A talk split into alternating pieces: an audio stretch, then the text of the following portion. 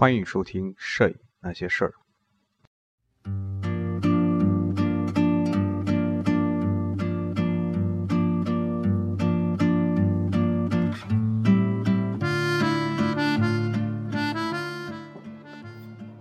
各位影友，大家好，欢迎收听《摄影那些事儿》，这是第五十二期。这一期和大家聊一聊纪实摄影。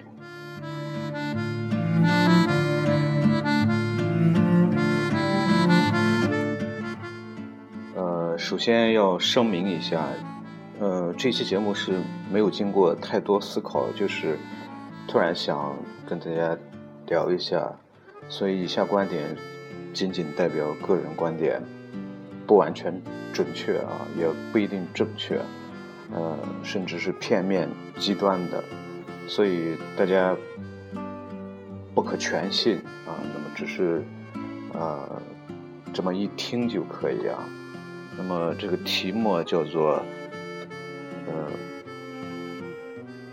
孤独的技术摄影。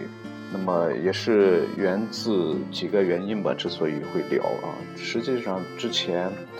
呃，一直想想这个问题，但是一直没有去做啊，呃，那么今天晚上呢，和几个朋友在一起喝酒，然后，呃，当然聊了一些这个这方面摄影的一些话题啊，发现就是实际上很多朋友对对摄影对纪实摄影啊。我感觉还是与我有很大的分歧吧，当然我没有办法说我的一定是正确的，或者说他一定是错误的。呃，然后呢，就是在啊微博当中，啊有几个有两个朋友连着有几个朋友吧，呃私信给我，那么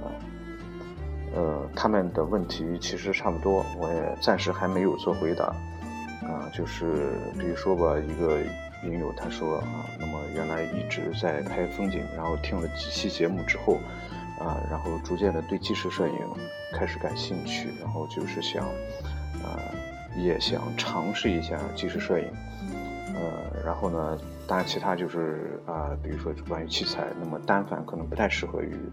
街拍或者说纪实摄影，然后请教啊，问一些。咨询一些关于器材的、关于这个便携器材的话题，这个我们不说。那么首先，嗯，啊，能够让很多影友能够对纪实摄影有所重视，或者说能够引起你的注意呢，这个是我感到很欣慰的啊。呃，但是又非常抱歉的一点是，呃，实际上在这个节目开播。至今一年多的时间，呃，我个人也是对摄影很多看法，也是逐渐的在在在改变。我没有办法说过去过去所呃我所理解的东西是错误的，但是呃最起码它是不全面不全面的。所以我在这这个这一期节目之前，才说了一些啊这种这种话。呃，实实际上在之前很多节目中都提到这些这些内容了。呃，这些变化是什么呢？就是因为我对摄影的这种认识，在做这个节目之前，我确实是如大家，呃，可能你的感觉的那样，就是我极力的去推崇纪实摄影，然后去避而不谈什么风光、人像等等那些东西。啊，那么谈到的很多话题也好。呃，在初期的时候，以扫街为切入点，当然前时期还是以这个基本的一些基础的一些东西，然后以扫街为切入点，去介绍一些摄影师、一些一些纪实的摄影师、一些国外的摄影师、一些观念啊等等。啊，那么很多朋友可能就是这种感觉，就是摄影就是，就是我所讲的都是纪实摄影，而。我不会去，我没有去讲这个沙龙摄影，或者说唯美的这种东西，啊，人像的东西，所以就导致可能大家就会认为我一直是在讲纪实摄影，但是非常非常啊，抱歉的是，实际上我我现在啊考虑，可能我的这这样做可能会有一定的误导，就是把大家都引导引导上了这个纪实摄纪实摄影，啊，那么实际上我。就我个人的理解而言，实际上在国内也好，啊，但国外我们说，就在国内当下的国内来来说，我们理解的所谓的很多纪实摄影，所谓的纪实摄影师，在我看来，可能他们真的不算是什么纪实摄影师，但这只是一家之言，你可以否否定啊，你可以有不同的意见啊，呃。比如说我们很很熟悉的一些，你像啊王文澜啊，什么这个这个江建、黑明啊、雍和、故宫啊等等啊，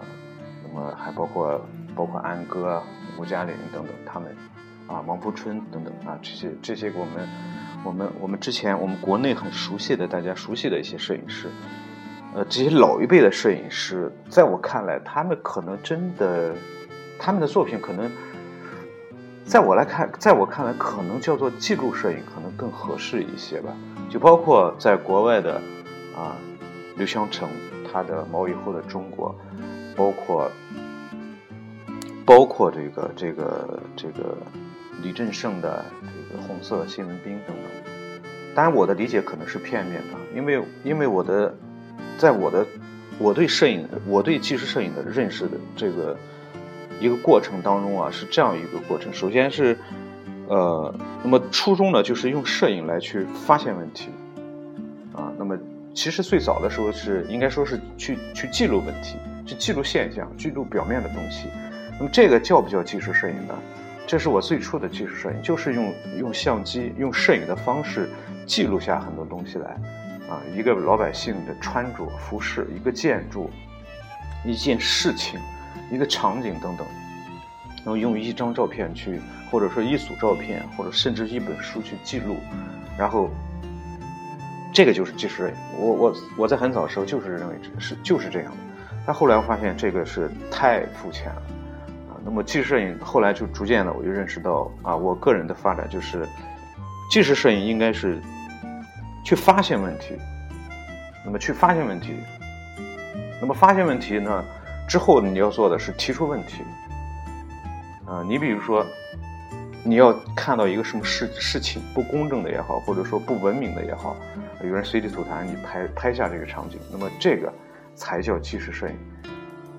那么也就是说，它实际上除了单纯的记录之外，它有了一定的这个呃社会意义啊，有了一定的时代的意义。那么这是一一我的理理解啊，一个一个一个认识，嗯。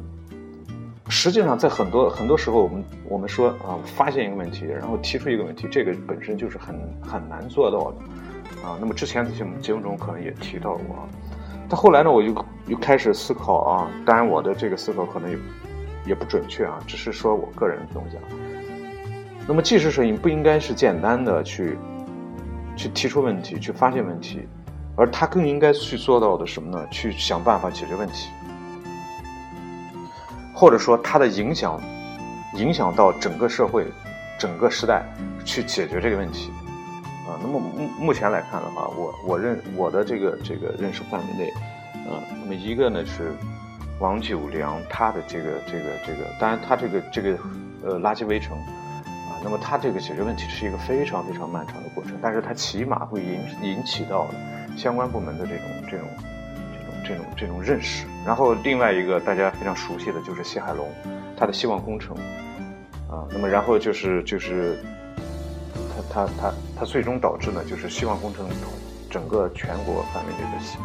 援助希望工程，这个也是逐逐渐一个解决的方案。但是我们不可能说他这个他这个片子出来之后啊，提出问题、发现问题、提出问题，然后解决问题一下子就解决掉，他可能需要一个非常非常漫长的问题一个时间。而且他发现的这些问题呢，可能就是一个时代的一个当下的一个可能，可能是积攒了多少年一个问题啊。那么，所以，所以到后来呢，就是说对于纪实摄影啊，那么呃，我个人的认识啊，可能就是从记录啊到提出问题，然后到解决问题。当然，解决问题这一这一步呢，可能是不能简单的去依靠啊摄影师个人的力量啊。但是在他的影响下，能够去啊有相应的措施或者说办法去针对性的去有一些行动啊。那么这是这是我在对摄影纪实摄影的这一些一些理解。当然我，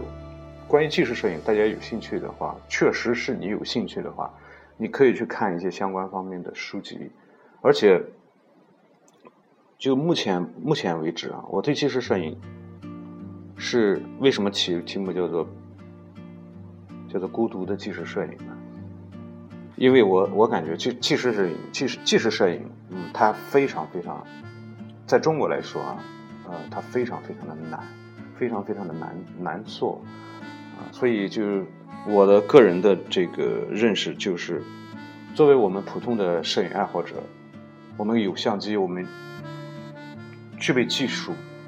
但是我们可能真的却没有办法去做一个纪实摄影师啊。那么，我们发现问题的能力，嗯，或者说我们的观察力，我们的这种这种这种这种在在在发现问题。包括对对社会、对时代的一些认识的思想的高度上，是远远远远不够的，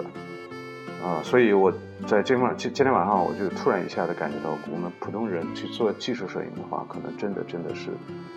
太难了。所以在啊，那么回答这个这个微博微博朋友的这个问题的时候，我就我就想告诉告诉他们。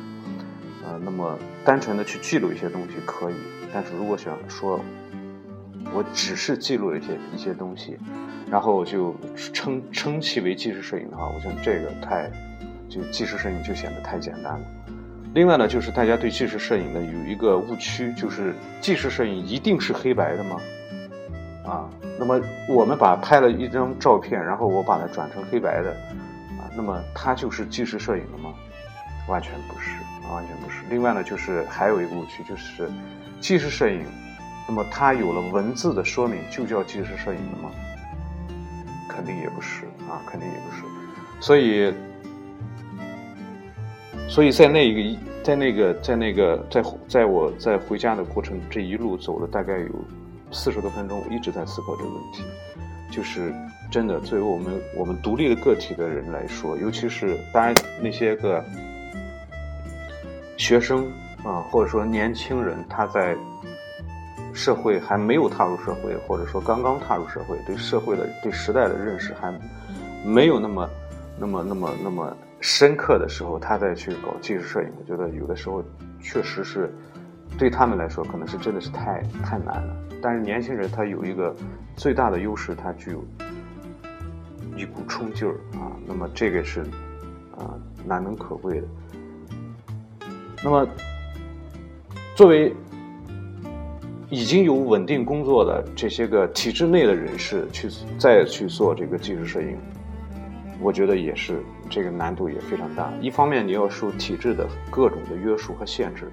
啊，另一方面你要去做你要去做自己的东西，啊，可能有些东西是反反体制的，或者说是体制不允许的东西，那么这样就造成了很大的很大的困难，所以很多。很多这个纪实摄影、纪实摄影家，他是自由自由摄影师，他不在体制之内。啊，呃，在体制之内，你你比如说呃贺延光，啊，那么你说他的东西叫纪实摄影吗？在我看来，可能更他就是属于新闻摄影啊，包括雍和上海的雍和，它就是属于一个新闻摄影啊。那么这是。这是纪实摄影啊，那么对纪实摄影，我我个人感觉是持一种悲观的这个态度吧，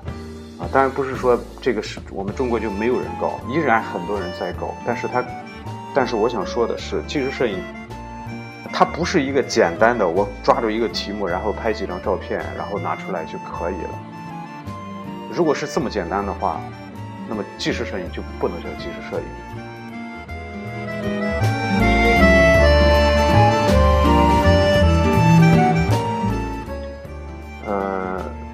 举个简单例子吧，呃，我们国内有个摄影师叫做张新民，那么他拍的一个代表作呢，就是呃农村包围城市，那么这是他的一个代表作啊。这组片子呢是拍摄的农民工，然后农民工这个农是这个农民从土地啊失去土地啊，然后呃进城寻找工作。在整个这个进程过过程当中啊，那么他用农村包围城市这样一个题目就是大量的农民工在失去土地之后，就相当于农民失业，然后涌入城市，在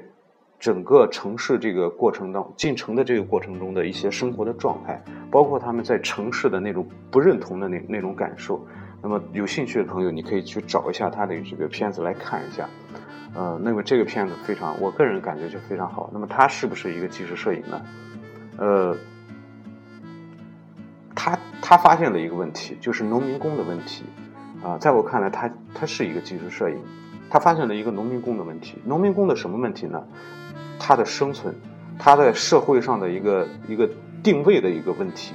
啊，包括至今这个问题都没有解决。而且它背后呢是，它隐藏了一个惊天的巨大的阴谋，或当然这个阴谋可能说是在现阶段中国新中国在发展这个过程中，啊，那么出现的一些不合理的或者说一些啊不太啊不太这个这个这个呃应该的一些一些现象或者事情，那么我们是否是否应该去批判啊？那么这些问题的产生也。并不是因为我们去刻意而为之，它可能是因为在在在在在特定的历史条件条件下、社会的条件下，它所遗留一些的问题。但是我们在面对这些问题的时候，我们如何的去正确的处理、妥善的处理解决，才是当下我们需要去做的。啊，那么我想这个这个很多东西是我们普通人，你真的去没有办法看到或者说认识到的。啊，那么他这个阴谋是什么呢？啊，当然这也是我个人的理解。对于这组这组片子，它我从一个方面去做一下解读。那么不同的人呢，可能有不同的这个解读方法。啊，我只是谈一下我个人的这个这个这个认识吧。呃，首先从这个新中国成立，那么土地改革，这不，那么农民分到了土地，无论是联产承包责任制。还是到后来的这个这个个人个人这个，无论是集体还是联产承包责任制，还是后来这个土地的划划归到个人，啊，这个自留自留田，我们俗称叫自留田、自留地，啊，包括我的，呃，在我幼时，我的父母，我的家里也有自留地。当时我们是农民，啊，那么农民，那么我想大多数的，呃，在中国大多数普通老百姓都是农民。那么那个时代呢，那么工人市民。呃，是非常非常令人羡慕的，所以就在整个社会上，它划分成了两部分，两个人群，一呢是市民，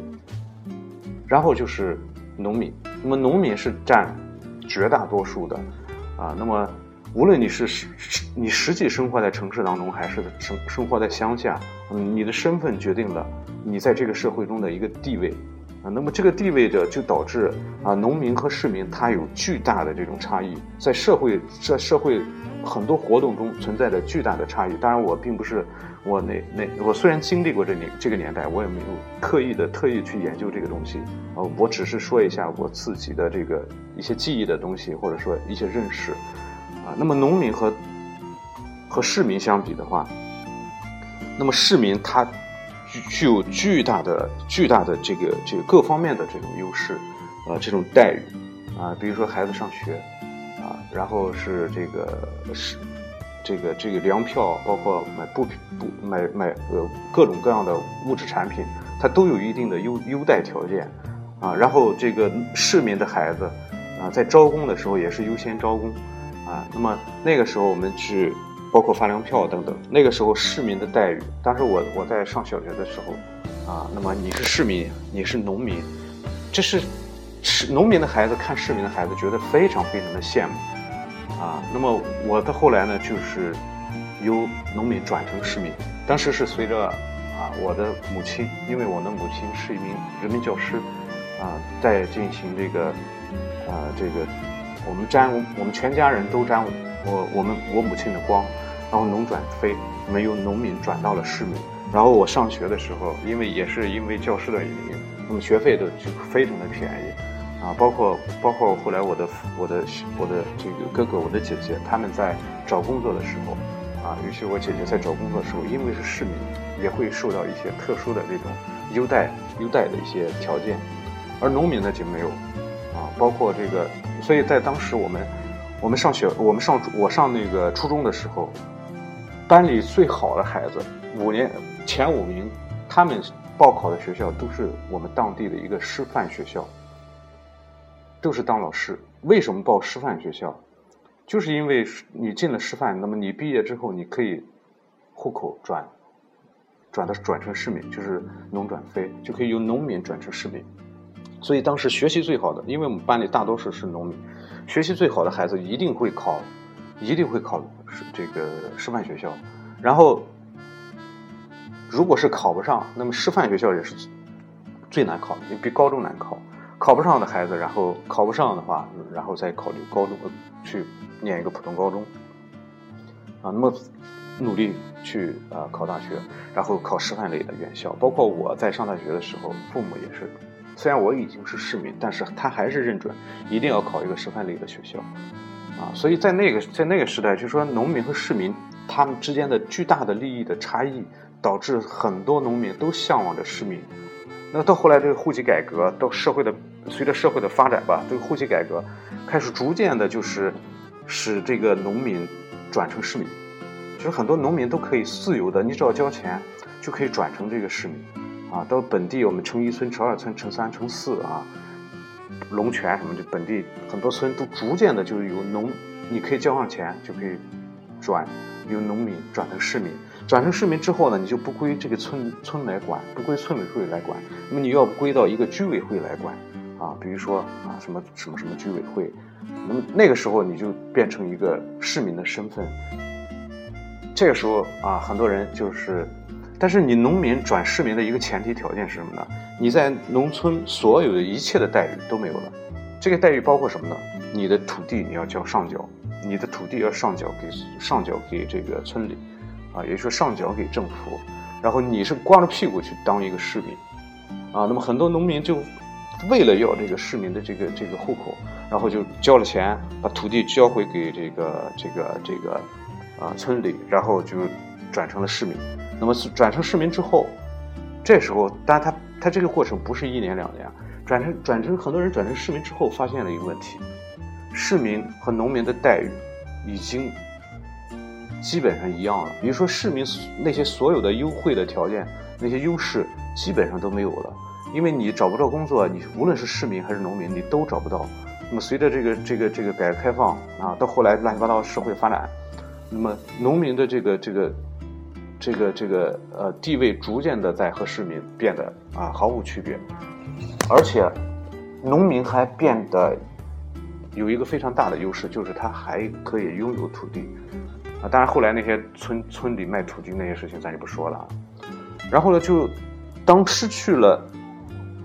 土地的农民啊，所谓的农民啊，他们他们可能有一些是已经是市民户口，但是他们在依然找不到工作。但农村的人在在这个当农民在没有土地的时候，他就涌向城市，包括我们现在这个城市化进程，很多农民都有涌向了城市，他们的子女啊，在结婚的时候。很多都会在选择在城里去买买房子，然后在城里落户，啊，那么这样就导致失去了土地的农民找不到工作，那么进城之后，那么只能去做一些零工，这样就诞生了一个新的阶层，就是农民工，啊，就诞生了一个农民工的这样一个阶层。一直到现在，农民工就我们就非常非常呃熟悉了这个词，而这个时候呢，就是实际上作为政府来说。他花费了极小极小的代价，啊，当然我的这个这个说法可能是片面的，甚至是偏激的啊。他花了极小的代价，把土地从农民的手中收回到自己手中，然后靠出卖土地，啊，然后又啊盖房子也好，做其他的事情，盖建厂也好啊，等等的，这样就导致了这是一个巨大的一个一个。啊，我们不不能说叫阴谋吧，这样一个巨大的一个一个问题遗留下来，就是农民工失去了土地的农民怎么办？他们靠什么来维持生活？啊，那么张新民的这些片子，在他的片子就是表现了很大多数片子都是表现了这样一个一个一个一个事一个一个现象啊，农民工进城，在城市当中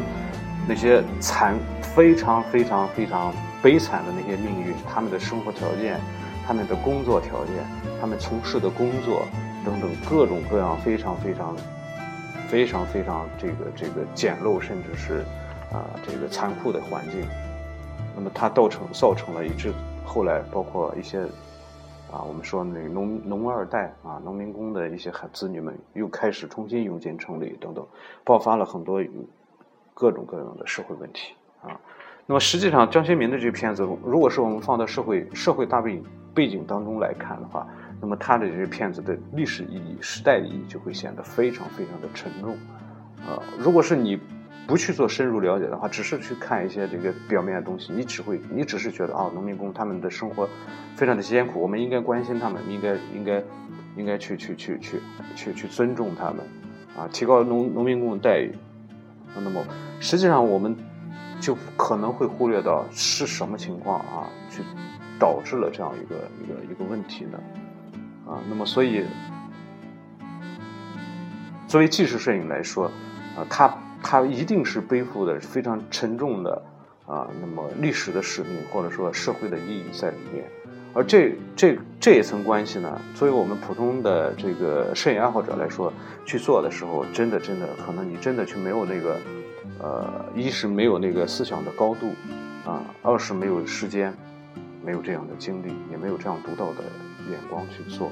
所以现在国内的很多摄影师，所谓的纪实摄影师，他们在去只是去去抓一些点，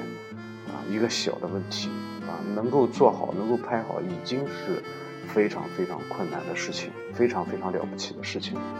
啊，所以我我今天说的这些乱七八糟。啊，就是因为就是因为那个那个那个，呃，微博的那个几个朋友说啊，对纪实摄影想想也下一步去尝试啊，我觉得这个这可能是因为我的一些，啊，在这这个节目的一些啊这个原因吧，啊，导致很多人可能去了解纪实摄影，啊，去去去，当然我并不是说反对大家去从事纪实摄影，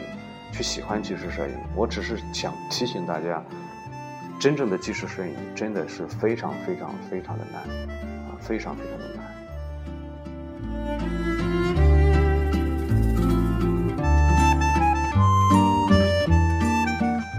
啊，但是呢，我们现在今天在网络上也好，在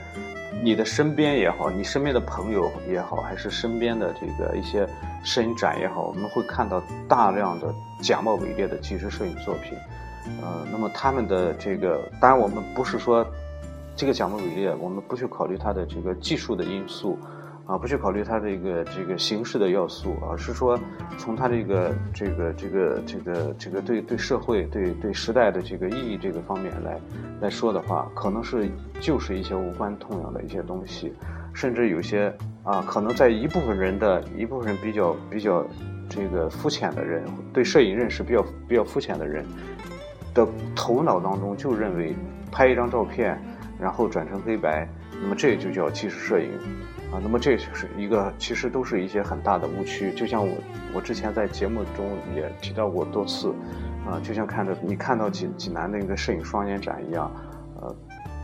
那些东西啊，那那些很多大量雷同的黑白的呃照片，那些。都不能够叫做纪实摄影，那么充其量只是一些记录而已。而那些东西被堂而皇之的挂到墙上，呃，供人去欣赏，尤其是供一些初学者去去学习。那么初学者的眼光就会认为，啊，这些东西就就是好的，这些东西就是应该，就是啊，我们学习的一些一些一些东西，就是我们学习的方向等等。而这这实际上是对我们摄影的发展，是对我们中国的摄影的发展是非常非常没有。非常非常没有这个不好的啊，那么这是，这是啊，那么我相信大家在身身旁，如果留意你身旁的摄影圈的话，一定会存在的这种这种东西，啊，当然我我我们并不能去完全的否否定它，我想这个也是可能是在人在在发展过程中。所要经历的几个阶段，因为我个人也是这样，我也会去拍一些东西。我当年我我也会去找一些主题，去想拍几个主题。但是我后来发现，啊，你拍，无论是怎么找这个主题，其实它，它它，并不具太太多实际的意义，啊，那么那么到后来呢，我就如与其与其是你去挖空心思的去找一些啊一些啊这个这莫名其妙的主题，还不如。去安心的把摄影的最基本的一个功能就是记录啊，把它发挥出来，把它应用好。呃，但实际上我们今天看到的很多呃，就是我们之前的提到的，比如安哥、吴嘉林啊、于海波等等啊，包括任其海啊，包括王铮啊，啊，包括我们之前提到胡武光、胡武功和那个侯登科啊，那么尤其是王峥和侯登科，他的摄影呢，啊，已经不能够叫做纪实摄影，它应该叫做社会文献摄影，它超出了纪实摄影的范畴。它已经是属于社会学，啊，社会发展学的范畴，啊，那么包括那个那个人类学的研究者，那个叫叫什么来忘记了，啊，所以所以这很多东西，它已经超出了摄影的范畴，啊，我想这个这个东西可能是真的是一般人去去做不到的，并不是说我我读几本摄影书，我练好了这个构图，我练好了光影摄影相机的操作。我就能够拍出他那些东西来，啊，那么尤其是我们在看，呃，比如说侯武功也好，侯登科也好，还是王铮的东西也好，它就是很普通的一些照片，甚至有的时候有些东西是不太讲究的，啊，嗯并没有太讲究的东西，啊，可能说他也并不是很在意构图啊，或者说形式的东西，啊，但是他更加注重的是什么呢？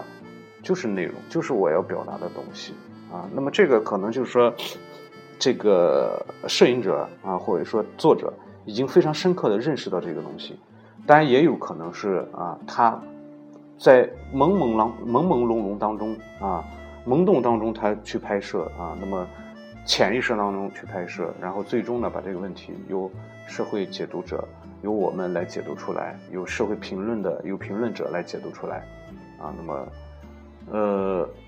另外，像一批这个摄影摄影家啊，包括汪文澜也好，他拍摄的邓小平时代，包括啊我非常喜欢的刘刘湘成的毛以后的中国等等，啊，他们的意义就是在于记录记录时代，他记录了我们社会发展发展过程中种种现象，种种时具有时代特色的一些影像，它的价值是远历史价值远远的要高于呃它的这个。对现实的影响的那个能力，啊，所以，所以，我就，呃，所以我们就，我就在在在今天在考虑这个问题，啊，并不是呃，我们任何人都去都要去搞纪实摄影，呃，也没有必必要把这个摄影搞得这么这么这么沉重，啊，如果你只是玩一玩的话，也也你拍一些这个。心情愉快的东西也未尝不可，没必要去一定要拍一些啊有意义的或者说有影响的一些东西啊。那么这是今天在突然之间想到的，然后就胡言乱语去说到了一些话题。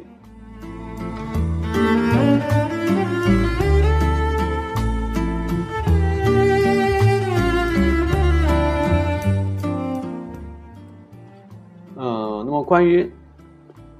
除了纪实摄影，那么难道我们就必须要去拍一些恶俗的风光、人像、唯美沙龙的东西吗？也不是啊，也不是。难道除了除了这些，除了那些唯美的东西、那些风花雪月的东西、那些小清新的东西，呃，我们又没有办法去搞纪实摄影？难道我们就真的没有什么可拍的吗？啊那么也不是啊，也不是，呃，所以这个这个关于这个话题呢，还以后我们会再做一期节目讲一讲。啊，除了除了这个这个这个这个纪实摄影，除了风光之外，我们还会拍一些什么东西？那么今天这期节目呢，我想就先到这里吧。那么也是啊，因为没有一个呃一个非常理顺了的思路，也基本上也是想到哪讲到哪。啊，那么再重申一点，以上的观点呢，只是代表着我个人的观点，啊，那么你仅供参考，呃，那么欢迎大家和我沟通和交流，呃，你可以通过新浪微博，在新浪微博搜索“松略部”即可。好了，我们这期节目到这里，我们下期节目再见。